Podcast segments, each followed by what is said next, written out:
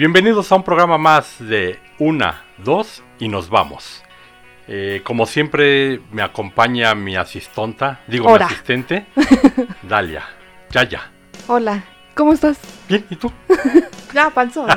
En esta ocasión la Meggy no nos puede acompañar. Otra vez. Creo que todavía no se le quita el chorro. Entonces se la ha pasado en el baño. Esperemos que la información que tengamos, que tenemos esta semana eh, sea de su agrado, ¿no? Ajá, hay muchos temas, ¿no? De qué hablar. Pero vamos a hablar, ¿qué te parece si hablamos de los estudiantes de México, de su deporte estudiantil, Ah, que es la final del fútbol americano de la UNEFA Liga Mayor 2019? Eh, hubo más de 35 mil aficionados. Ah, sí. Eh, se jugó en el Estadio Azul, mal, mal llamado Estadio Azul, porque ahí jugaba el Cruz Azul, pero en realidad su nombre es, Pal- eh, es el Estadio Olímpico de Ciudad de los Deportes. Mm. Ajá. Entonces, eh, ¿Rompió bueno, récord de asistencia? no, eh, fíjate que eh, anduvo dentro de los parámetros de cuando se jugaba. Ese estadio se hizo es profeso para el fútbol americano, que después bueno ya lo agarraron para el soccer. Ah, Que en los años 50, que fue cuando empezó a jugarse aquí en México, eh, 40, 50 o hasta 30, no, no, no tengo bien ese dato. Ajá.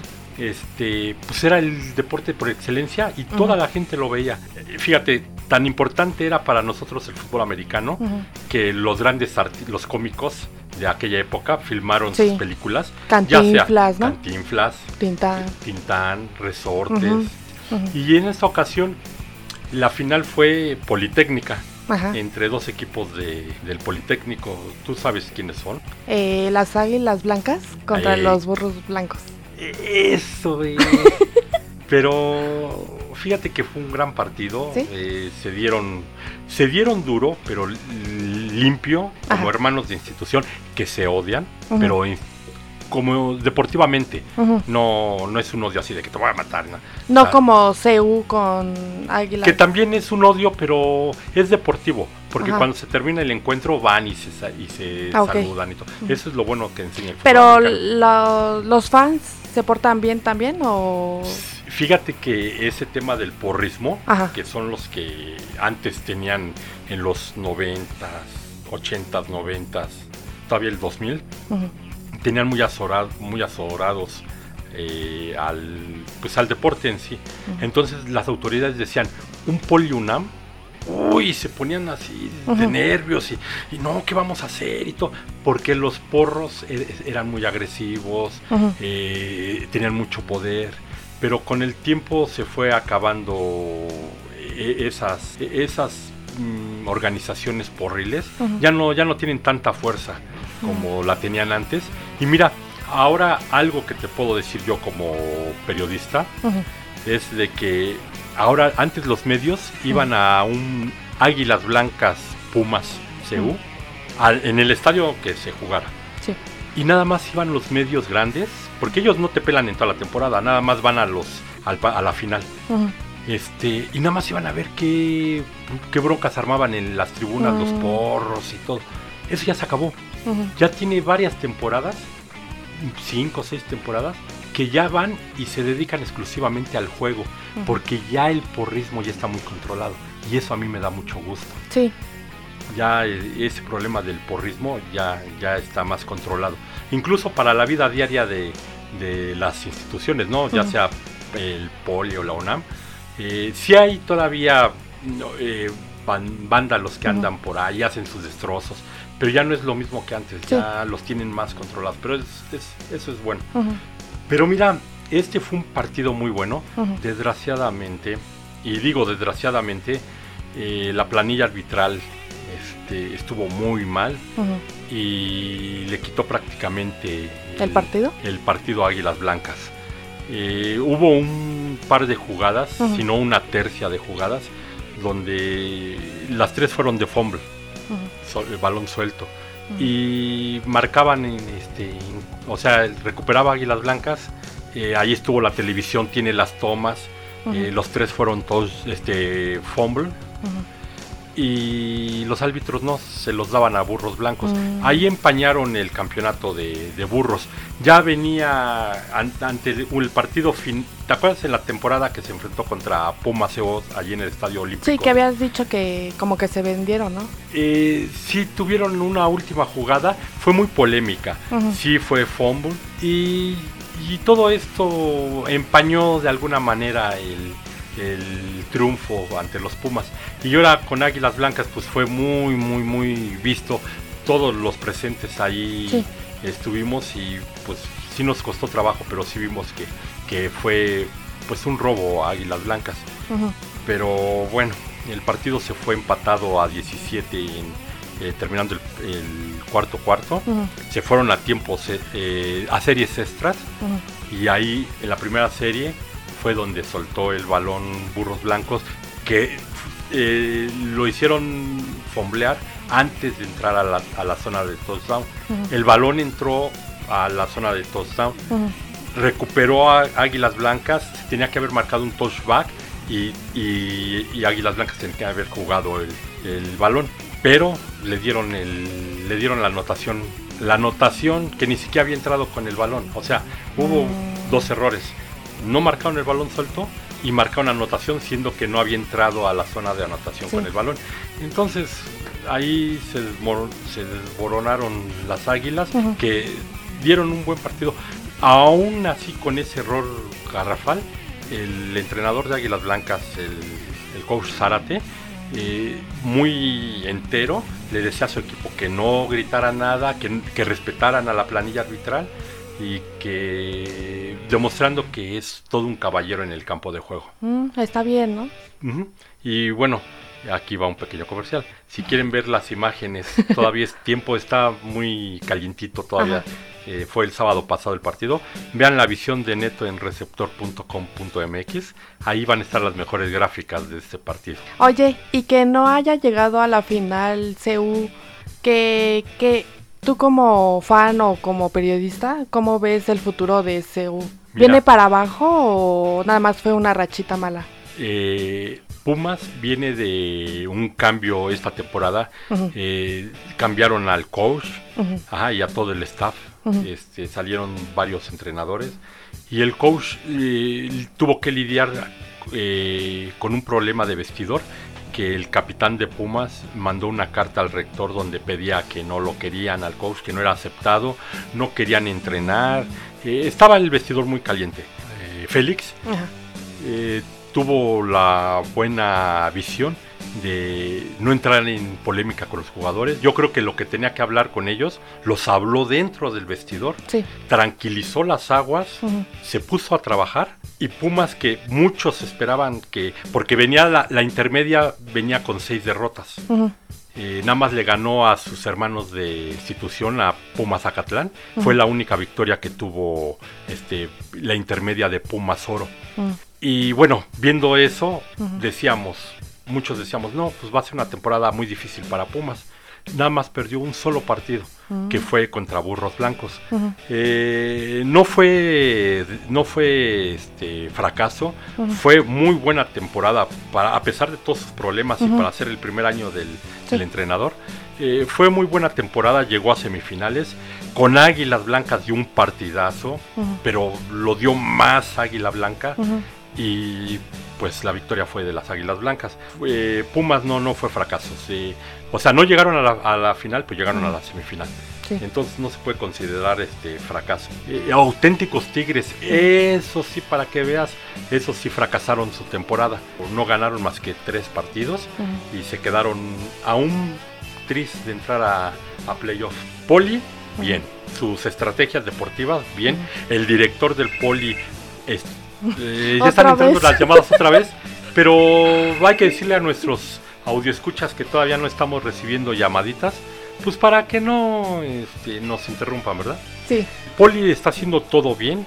El director eh, apoyando a todos sus equipos. Hasta en la final de la FADEMAC de Liga Mayor, Ujú. que también fue una final politécnica entre Búhos contra Lobos Plateados. Y ganó Búhos, se coronó campeón en la Liga Mayor de FADEMAC.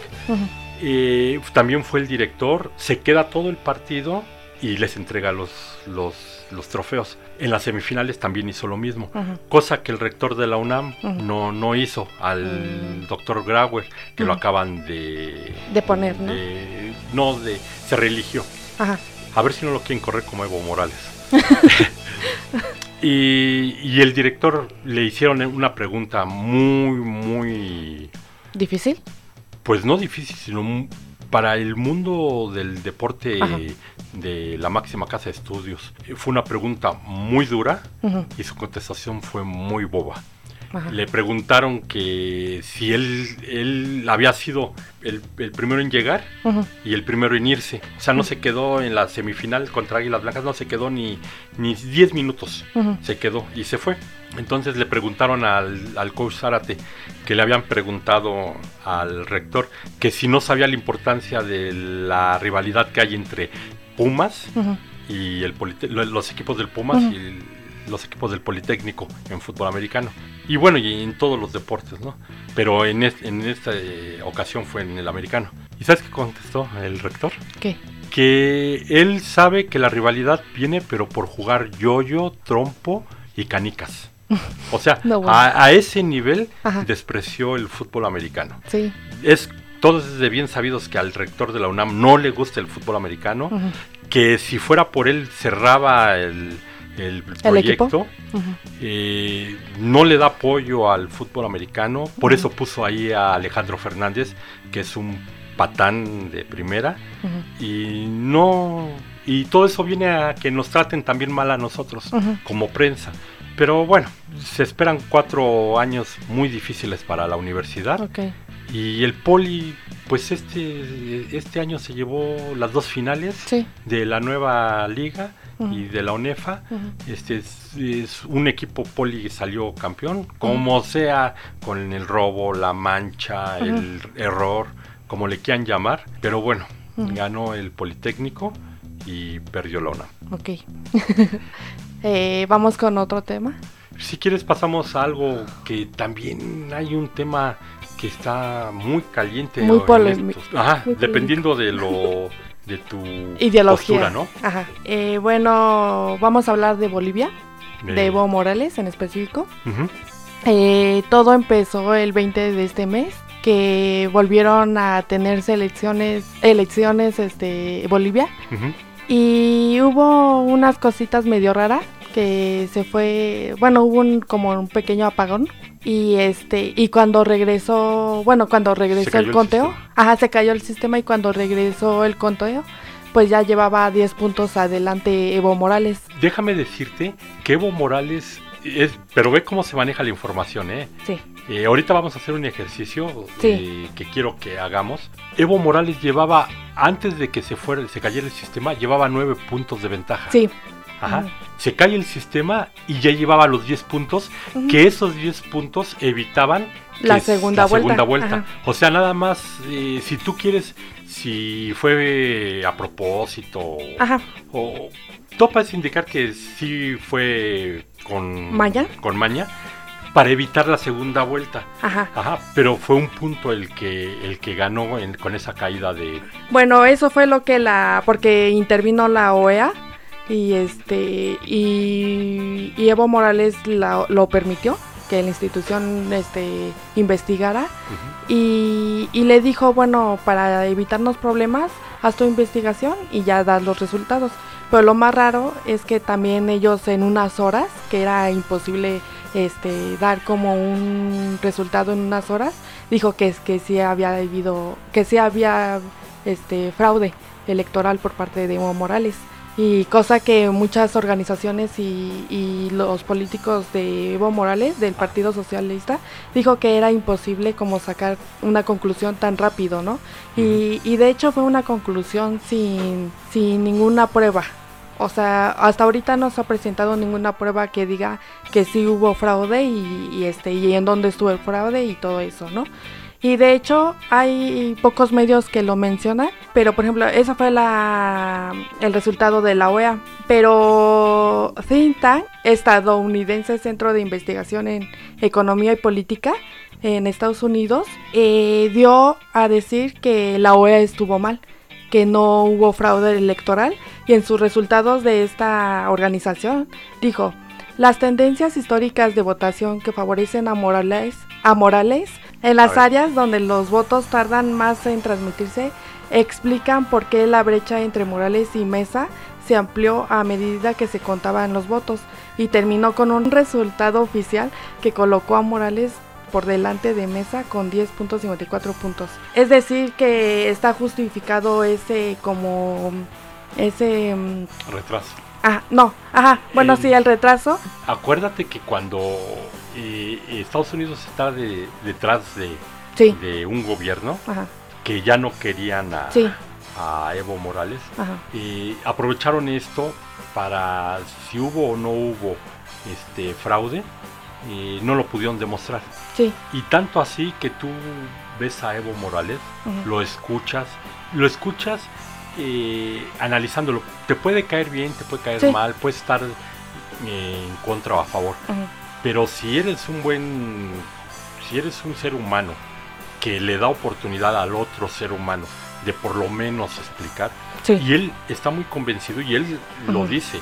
Yo le dije a la OEA que hiciera su investigación y ellos sacaron su investigación y no encontraron nada. No. O sea, aquí alguien está mintiendo. No encontraron nada, más en el cambio dijeron que sí había habido un fraude. Pero eso lo dijeron afuera. En, En su tanto así que, que dijo hoy el director. Mira, el director de la, la, OEA, para mí, nada más es una estampa que hay ahí, un es una organización que no sirve para dos malditas cosas. Bueno, sí sirven porque, o sea, históricamente ellos han intervenido en golpes de Estado de Latinoamérica. Y más es hace que Fidel Castro decía que la OEA simplemente está ahí para recibir órdenes de Estados Unidos. Pues ahorita el que lo está dirigiendo, viste lo que dijo. Sí. Que no había visto, que no era golpe de Estado y que fue o sea, lo mismo que dijo el, representante de Estados Unidos eh, ante la OEA, eh, que fue un autogolpe de Estado. O sea, un autogolpe de Estado, cuando salieron los militares a amenazar a Evo Morales, ¿no? Que lo invitaron a, dejar el poder, este, y que fue una renuncia. Sí. Que nada más se trata de una renuncia. Oye, cuando es, sabido que lo querían matar. Sí. Que lo estaban buscando para matarlo.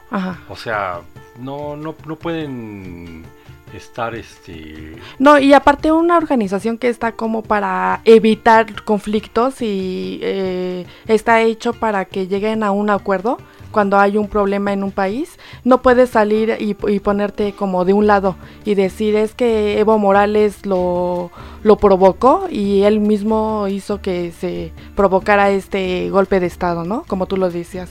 Bueno, eh, hay que recordar que cuando un cuando una fuerza armada o los militares eh, casi casi le dicen a su país o este que tiene que renunciar o lo obligan a renunciar, pues ya se toma como golpe de estado. Y así es como sucedió, o sea, fue como un golpe de estado decente porque todavía tuvieron la decencia de decirle, te recomendamos este el coronel Williams Calimán le dije le dijo a Evo Morales, ¿no? Te recomendamos que renuncies. Cuando ya había ganado, o sea, en las elecciones ya habían dado ganador a Evo Morales. Entonces, democráticamente ya había ganado y que un militar sal, bueno, el jefe militar salga diciendo eso y la policía fueron los dos. Ajá. En conjunto ya no le dieron el respaldo a Estados Unidos. Sí, no, a Evo Morales. A Evo Morales, digo. Eh, algo bien curioso que acaba de pasar, y perdón que me desvíe un poquito, pero es casi lo mismo, en Chile. Eh, el gobierno este, implantó el golpe de queda eh, y el ejército ya no ya no lo ya no obedeció. ya no obedeció. Pues o sea dijo no pues simplemente el pueblo no no no puede estar en, en golpe o sea ahí eh, da avisos de que se ve a lo mejor una posible salida militar si tú quieres pero bueno es otro contexto. Sí. Pero como los ejércitos sí tienen mucho que ver y en este caso era la policía la policía nacional y el ejército los que ya no apoyaban a Evo Morales. Sí. Y, y, bueno eh, esto que, que pasó de que le fueron a quemar la casa a la hermana Sí. de Evo y fueron a amenazar a su Ujú. hija para que le diera el mensaje al papá. Eh, yo te lo digo sinceramente, yo sí digo que estuvo bien que trajeran a, a Evo Morales, Sí. porque imagínate que hubieran matado a alguien de su familia, hubiera sido un genocidio, bueno, no genocidio, sino hubiera sido un asesinato y no... Pues como lo que pasó en Chile en, em- en 1973 con Salvador Allen- Allende. Mira, y, y curiosamente, aquí traigo unos datos duros. Eh, por ejemplo, en eh, papel que ha jugado Estados Unidos en los golpes de estados Sí. en, En Latinoamérica. En, en Latinoamérica. En 1952, como en Cuba, eh, la CIA, Sí. por medio de la CIA, este, a- apoyó al, este, el golpe de estado eh, a Fulgencio Batista. Ajá. de- En. Cuba. Ajá, en Cuba. Después, en el 54, en Guatemala, eh, la CIA, una vez más, dirigió el golpe contra el presidente Jake Jacobo Ah, Ar- Arbenz y otorgó el poder a Carlos Armas. Ajá. Ajá. Eh, en 1964, En Brasil. Estados Unidos apoyó el golpe militar contra el presidente Joao Goulart. Ajá. Fíjate, ya eh, por medio ya sea de la CIA Sí. o directamente Por organizaciones. por organización. En el 76, Ujú. en Argentina, Estados. Unidos apoyó el golpe de Estado cívico-militar contra la presidenta Isabela Perón, Ajá. ¿no? O sea, este cívico-militar. De ahí, en Granada, en 1983, Ujú. Estados Unidos invadió el país caribeño para consolidar un sistema que defendiera sus intereses. Ajá. Hablando de esto, tú sabes que en, en el mundo hay 250 y tantas toneladas, o miles de toneladas de litio. Ah, es lo que te iba a decir. Ajá. Ajá. Y en Bolivia Enco- acaban de encontrar. nada más hay Ujú. 120 toneladas, Sí. 120 mil toneladas de litio. No se te hace... Sí. Y eso lo ocupa mucho Estados Unidos. Ajá. O sea, no seamos, no seamos este ignorantes. Sí, Ya no. no somos, ya no estamos en los 60, 50, donde nos podían eh, val- nos, nos podían tratar como mensos. Ajá. Y aún así, yo pienso que no lo eran Sí. nuestros papás o nuestros abuelitos. Sí, no.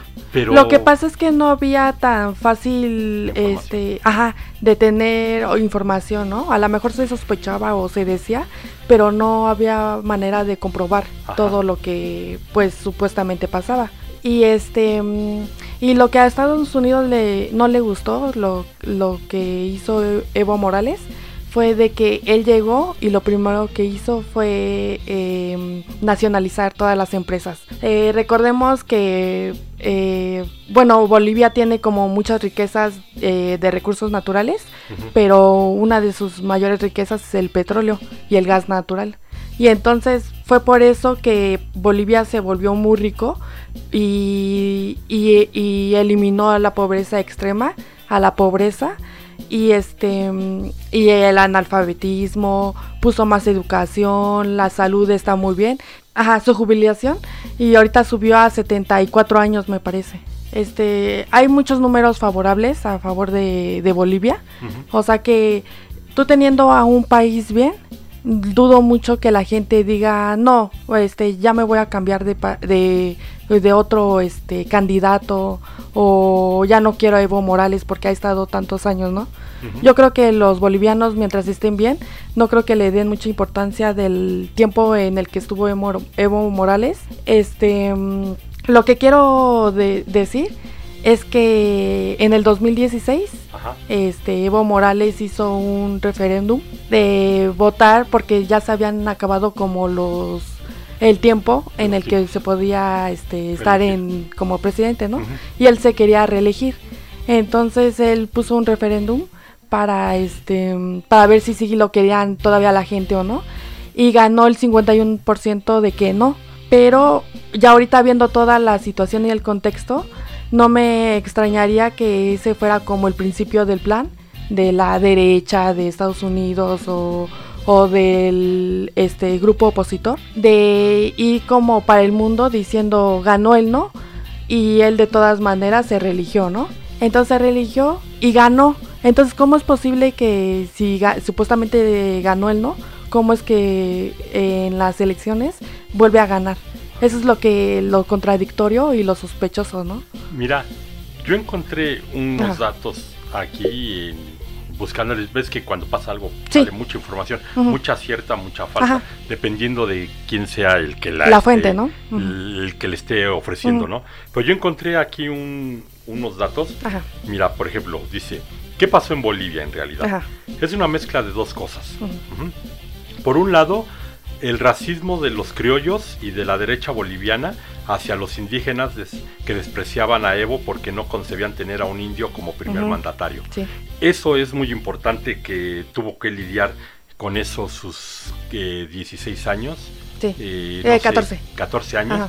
tuvo que lidiar Evo Morales con, con ese racismo en su propio país. Dice, pero por otro hay responsabilidad, responsabilidad del propio Evo Morales. Sí. A ver si estás de acuerdo. Dice, primero, no preparó cuadros de recambio, Sí, ¿no? El, el otro, ignoró a su propia constitución, sí. que eso puede ser muy grave, ¿eh? ¿Qué es lo que comentábamos? Ajá. La tercera, ignoró el resultado del plebiscito en 2016, que es Ajá. lo que tú decías. ¿no? La otra, su gente en el Tribunal Constitucional interpretó la Constitución de manera mañosa para que él pudiera ser candidato, Sí. ¿no? Y la última, eh, en la última elección se cayó el sistema favoreciéndolo. Ajá. O sea, es, todo esto se, se reseña en que, pues no es un ángel, no es un No. santo, pero no creo que haya hecho mucho No. daño. Como sacan noticias de que fuera el asesino, El dictador. el dictador, Ujú. qué bueno que ya el asesino fuera de México, porque, o sea, asesino, que nos digan, por, yo por lo menos no supe, Ajá. y si hubiera habido muertes así Sí. en gran escala, tú sabes que luego, luego salen al... Sí. ahorita, La gente como dices, sale, Como ya ajá. tenemos mucha información, Sí. luego, luego sale. Yo nunca escuché No. que hubiera un, un genicidio No. en, en Bolivia, que mataran gente en. Bolivia, o sea, así como para que le digan asesino. Sí, no. O sea, yo, la verdad, es gente que no creo que Pero tenga ni la menor también idea de hay lo que ver diga. Quién dice eso. Sí. Porque por lo menos aquí en México son los panistas, los, este, los priistas, los que luego luego salieron a decir el Sí, sí. dictador, ajá. Entonces e- ese tipo de sector que sí lo hace y sí por algo dice eso, porque ellos sí- ellos sí lo aplican.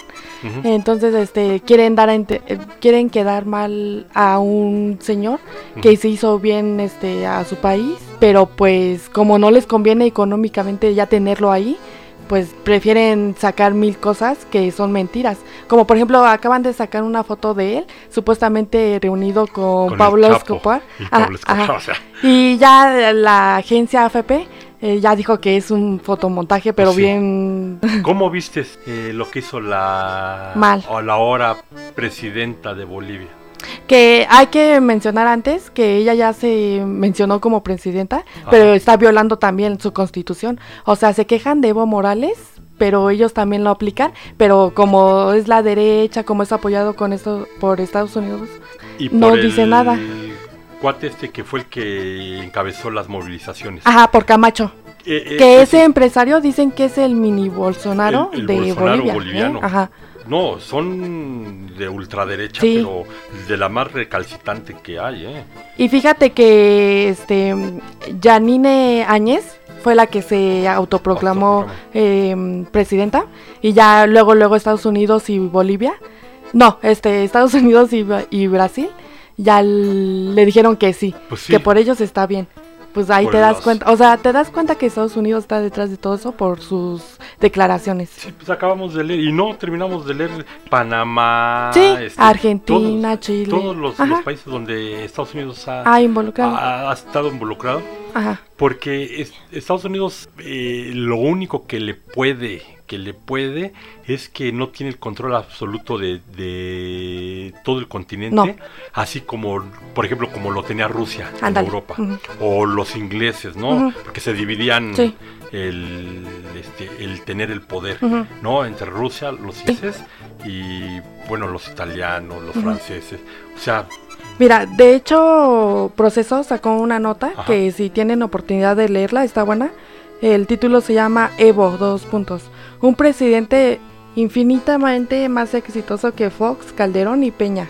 Y dice en esa misma nota que la pobreza bajó de 66.1 a 35.1, o sea, la mitad. Ajá. Eh, y la pobreza extrema pasó de 28.2 a 16.4, que bueno, que la bajó muchísimo más que en México. Bueno, y eso ya, Ajá. bueno, te dice en la nota cómo, cómo fue que, por qué motivo este triunfó Ajá. en lo que hizo Evo, Evo Morales. Por eso les digo que si pueden, Sí, este, que lean. lean. Mira, hizo más, hizo más Bien, que mal, Sí, ¿no? Que ahorita le quieren achacar hasta que Sí, mataron no. al perro de la vecina, Ajá. se lo van a achacar. sí, Pero fíjate lo que mencionaste primero de la pobreza, de los índices de pobreza que de pobre los hace clase media, sí. ¿no? ujú, Y esto nos lleva a un círculo vicioso que hay en la política de Latinoamérica. Desgraciadamente, porque la mayoría de Latinoamérica son países pobres, Sí, pero fíjate, este círculo vi- vicioso que se vuelve en los países, por ejemplo, gana un gobierno popular, ¿no? Y da un giro donde aumenta, aumenta la clase media, sí, que es que logran sacar de la pobreza a clase la gente media. y la Ajá, ponen en la posición de clase media. La clase media empieza a creer que pertenece a la oligarquía Ajá, y apoya a la derecha. sí, ¿Por qué? Porque se siente ya con que ya puede, su poder de Ajá. adquisición ya es más alto. más alto, creen que ya son ricos. Sí. Entonces empieza a apoyar a la derecha, Sí, ¿no? La derecha destruye a la clase media, nos, nos sube impuestos, sí, este, los Empiezan a privatizar li- todo. Los índices de inflación y lo que tú decías y todo. Y, bueno, y regresamos a una clase pobre, ajá, eh, una clase media empobrecida que vuelve a votar por, Por un a- gobierno de, de un gobierno popular y es un ciclo Sí. que se repite. Pero que fíjate que aunque es un ciclo, es un ciclo muy, muy largo. O sea, Sí. para que un país vuelva a tener un, un gobierno popular, eh, entre comillas, porque así le dicen, este, eh, tarda muchísimo. Bueno, es que hay un problema con los gobiernos socialistas, que por ejemplo Hugo Chávez, Fidel Castro, Evo Morales, que yo creo que esos líderes ya, bueno, los próximos líderes que vengan como esos ideales, eh, deben de tener como un, una propuesta de cumplir su como su gobierno, su tiempo de gobierno, ir preparando o de su propia gente, irlos preparando para que ellos se, se postulen para el otro, como para el otro gobierno, ¿no? Ajá. Sí, que vayan Porque- preparando los, los cuadros, ¿no? Sí.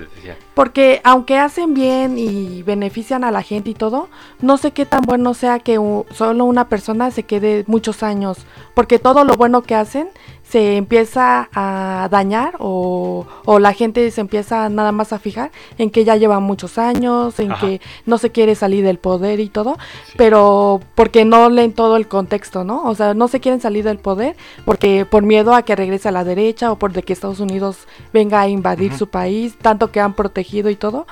Pero yo digo que de su propia gente sí deberían de como de darle oportunidad a que ellos sigan como su legado y así ya ellos se quitan este ese nombre de dictador y sigue siendo su propio gobierno, ¿no? Bueno, el Sus propio ideales, gobi- o sea, Ajá, siguen su ideales. proyecto, ¿no? Sí, Gente que, que sea, Ajá. o sea, que sigan el proyecto. Que, Pero ajá. sí es cierto que deberían de, de, de- De pensar en eso. pensar en eso Ajá. y no perpetuarse Sí, en un- de que yo solo, yo solo. en una dictaduría, Ajá, porque sí. al final de cabo más de tres periodos pues ya lo toman Sí. como dictaduría, Sí. ¿no? Pues siendo que en otros países, por ejemplo, aquí nosotros tenemos sufragio efectivo, no reelección. Ajá, Ajá, nada más tenemos un periodo, este, y, y que se pueden volver a postular, pero tienen que dejar pasar un periodo. ujú, Ajá, y se podrían volver a postular. Pero salen tan quemados, Sí. el que tú me digas, y el partido que tú me digas, que no los queremos ni volver a ver. Sí, no. Entonces, que te voy a decir una cosa, hija, eh, si me permites llamarte hija. no. Te veo como una hija. Eres tan jovencita que te veo como una hija. Y aquí en México la gente ya se está enojando con las los las decisiones que está tomando Andrés Manuel y Ujú. su gobierno. Eh, la gente se está empezando a enojar. Sí, América Latina está empezando a calentarse. sí. Ajá. Ya fue Chile, eh, Brasil ya empieza con sus brotes, eh, que pasó algo muy bueno y que nadie lo, muy pocos lo, lo sacaron. Eh, quedó libre Lula da Silva. Sí, ah, sí, es cierto. Eso Ajá. es, eso es muy importante porque para el, para el gobierno de, de Bolsonaro, Sí, que va a tener una oposición ya muy más fuerte. Ajá. porque lejos de debilitarlo, Sí, con, no. con esos años que estuvo en la cárcel, eh, lo Años a- que estuvo, que estuvo injustificada, ¿eh? O sea, nunca le comprobaron nada. que dicen, pero a ver dónde están las pruebas. Ajá. Y, y no, y no, Sí, no. este, está empezándose a calentar. Sí. Eh, y, eh, bueno, Venezuela ahí está su foco rojo, ¿no? Que no logra controlar. Sí. Eh, Chile eh, se está poniendo muy, Sí. muy- con excepción de esta pequeña decisión que tomó el gobierno, el ejército, que no sé si vaya a ser un parteaguas o fue nada más simplemente para ya no seguir atacando, porque sí sabes lo que está pasando en Chile con los ojos que están tirando Al- directamente a los ojos, ¿no? Ajá. y ya empieza a haber casos de ceguera. Sí. Entonces, Sí, pues a un chavo le dieron en los dos en los ojos. dos ojos Ajá. y todo. Eh, hubo ayer hubo una protesta de médicos Sí. en un hospital de, de Chile donde los médicos se tapaban un ojo. Ajá. México no está exento de que se deje llevar por la inercia que está pasando América Latina. Eh, México no está muy muy cerca. De hecho, ¿sabes qué? Ya están, estoy viendo en redes sociales que ya están como varios, organi- eh, bueno, varios grupos de gente están haciendo, este, no, están planeando eh, hacer marchas eh, a favor de Bolivia. Pero sí, ya en México ya están haciendo varias como, eh, se están reuniendo para hacer protestas. Y ves que cuando pasó lo de Chile, también se ves que cerraron eh, la carretera de Pachuca. Me... Bueno, cerraron una, Una carretera, carretera, que no no me recuerdo cuál, pero- Ajá. Y este, y sí, y ¿sabes qué es lo que más preocupa? Que por ejemplo los países, por lo menos los países suda- sudamericanos, están apoyados, están apoyados por varios este países Ajá. muy diferentes. Por ejemplo, Bolivia está respaldado por Rusia y China. Y Brasil, por, por otro lado, está respaldado por Estados Unidos, Brasil y Chile. Ajá. Y este y, y hay una consigna en Bolivia que están diciendo este guerra civil ahora sí. Y eh, o sea, si de verdad esto no para, o sea, de que Evo. Mor- no solucionen nada con Evo Morales, eh, la gente está decidida en hacer una guerra civil y eso se puede propagar hasta Chile, Brasil, Argentina y a Sí, lo mejor hasta acá. En todo el, Ajá. el- Y como zona, ¿no? y, y obviamente van a salir a intervención Estados Unidos y China y Rusia y quién sabe qué otros países.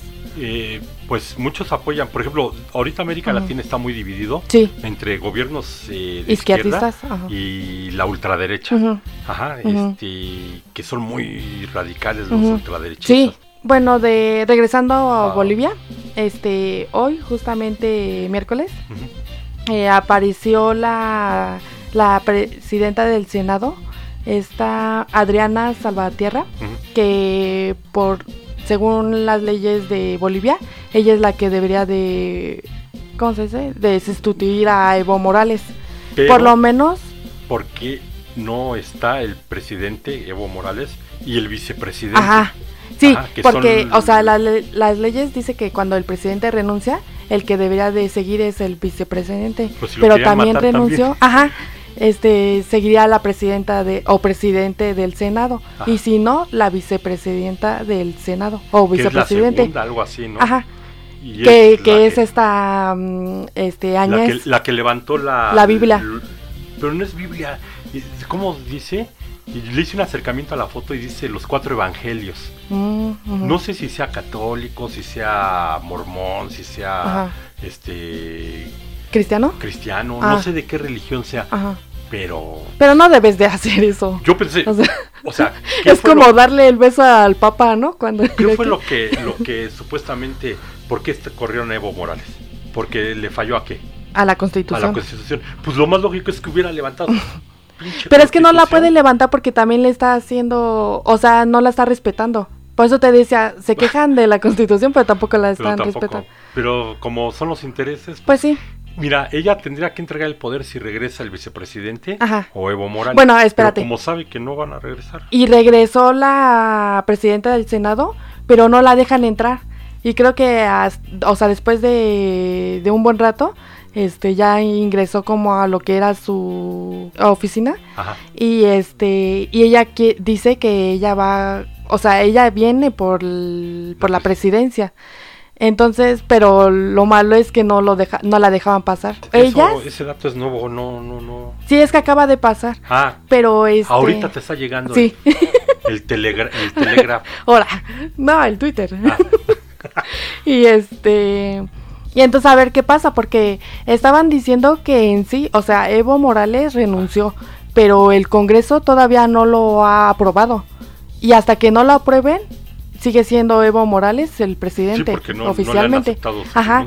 Entonces, eh, o sea, Bolivia está políticamente está- está, mal, está- porque no saben, o sea, Evo Morales es el presidente, pero él ya pidió asilo político aquí y este y luego llegó la presidenta del Senado y no la dejan entrar porque ella había renunciado el domingo, pero ella dice que en su tiene todo el derecho de pedir otra vez el ¿Tú no te cargo. acuerdas un caso parecido que hubo hace unos cuantos años con un personaje que apreciamos mucho?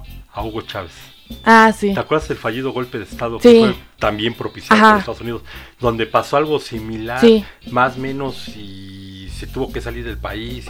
y- regresó y siguió siendo Sí. el presidente. Sí, Y con la- el apoyo de su pueblo, sí. y a lo mejor tenemos este Morales para el rato, ¿eh? Sí. Y O sea, se va a volver más fuerte porque ves que lo que dijo aquí en. México, o sea, lo que pasó no, que no me voy a quitar, ajá, no me va a quitar mis ideales, al Ajá. contrario, voy a reforzarlo. Oye, pues eh, todavía nos esperan mucha. Sí. Esta historia todavía tiene mucho Sí. Que contarse. ¿eh? Ah, No, no ha terminado No. ni está ni está por por así de terminar. No, ¿eh? va Eh, para largo. Van a estar muy movidos allá en, Sud- en donde Sudamérica. van a estar muy movidos. Sí, va a haber mucho movimiento en Bolivia. Los hermanos bolivianos, sí, porque yo me creo latino. Ah, no, yo soy latino también, ¿verdad? sí. ¿No somos norteamericanos? Papá, digo panzón. No soy tú. Tú me ves como tu papá, pero a mí me gustaría tener una hija. Ahora, Si legalmente se puede hacer algo, si de veras los bolivianos quieren eh, con la ley en la mano hacer las cosas bien, va a tener que regresar este Evo Sí. Morales. Sí, de hecho yo creo que la mitad de la población está pidiendo el regreso de Evo. Tú ves las escenas que están empezando a correr de los incendios que han hecho Sí, y, y los disturbios que están haciendo y no se ve que sea un No. grupo de gente. no, No, o sea, una minoría no es. Ya ves que dijeron los, las organizaciones in- indígenas, empezaron a decir que se van a empezar a, a movilizar Sí. hacia la capital, a, Ujú. a Bolivia, a, A La Paz. a La Paz. Este, para eh, eh, hacer valer Sí, su derecho del voto, que fue que ganó Evo. sí, Entonces, bueno, se vienen cosas muy, pues muy sí. duras. Pero esperemos que todo salga bien, ¿no? O sea, favorable para la gente, Hasta de Bolivia. la victoria, siempre. como decía el clásico. Pues bien, amiguitos, amiguitos y amiguitas del internet, estamos llegando al final de este programa del 1 a 2 y nos, Y nos vamos, vamos. Donde esperamos que les haya sido de su agrado y que les hayamos podido dar información que creemos que es, porque la, la verificamos, Sí. que es que es verídica. Verídica. Ajá, nosotros no nos dejamos llevar Ajá. por, por si dimos algún dato que no sea este ¿Correcta? correcto. Llámenos a los teléfonos que aparecen en pantalla. Y- ah, pero no hay pantalla, ¿verdad? Entonces no nos llamen, Porque si nos llaman, de todas maneras ni les contestamos. porque ni les vamos a contestar. Y bueno, esperemos que el caso Bolivia pues llegue a buen término, ¿no? Sí. Que no, yo estoy seguro que no para aquí. No. Eh, ya es, ya lo tenemos protegido. Mucha gente no lo ve así, pero en serio corría Mucho este, riesgo. riesgo su vida y la de su familia. Sí. Entonces, este, eh, esto fue bien por México. De todas las pifias que ha cometido, Sí. Bien por México. Aparte yo creo que el asilo político de México es de las cosas po- o sea, de las pocas cosas buenas ¿Qué ha políticamente que México tiene, ¿no? sí. Que Eso o sea, Y no, no volver se a deja tener llevar. relaciones con Cuba Sí, y con. Argentina. y con Argentina. Mira, mucha gente está diciendo que lo que está haciendo ahorita México está bien porque no nada más está viendo sus, este, mm, ¿cómo se dice? Como su mercado hacia Ajá. Estados Unidos, sino que ya está vol- volteando a Latinoamérica y a Sudamérica, al Caribe, y entonces esperemos que tenga relaciones con unos países que Y es, él que- nos... es lo que debería de hacer México. Mira, el gobierno de México hace las cosas con las patas. Sí, Ajá. Solo hay un personaje que, que se la sabe de todas, todas, y que es el que logra salvar un poco el gobierno de Andrés Manuel, que es Marcelo Ebrard. sí. O trataría de llevarnos a buen puerto. ujú, Pero de que la gente sí esté enojada, la gente está enojada. Y la misma gente que votó por Andrés Manuel y por Morena está enojada. Se está empezando a enojar. Y eso es muy peligroso. Sí. Que la gente en México se enoje. Es peligroso, pero a la vez yo creo que bueno. Porque solamente así es cuando podemos hacer un cambio verdadero. O sea, no sé si es correcto enojarnos en el gobierno de, de Andrés Manuel cuando tuvimos a un Peña Nieto o un Calderón. Pero si esto va a ser para cambiar, para hacer un cambio verdadero, pues yo digo que estamos bien. Bueno, amiguitos y amiguitas del internet, esperamos que haya sido de su agrado este programa. sí. Y la próxima semana, ¿qué nos esperará con los temas? ¿Qué nos deparará? Ojalá ya algo bueno. Hay que hablar de las chivas. No, entonces, este, pues estamos viéndonos la próxima semana. Adiós. ¿Qué problema? Ya córtale. ¿Ya no está grabando? Ay, estos pinches oyentes, cómo me tienen hasta la...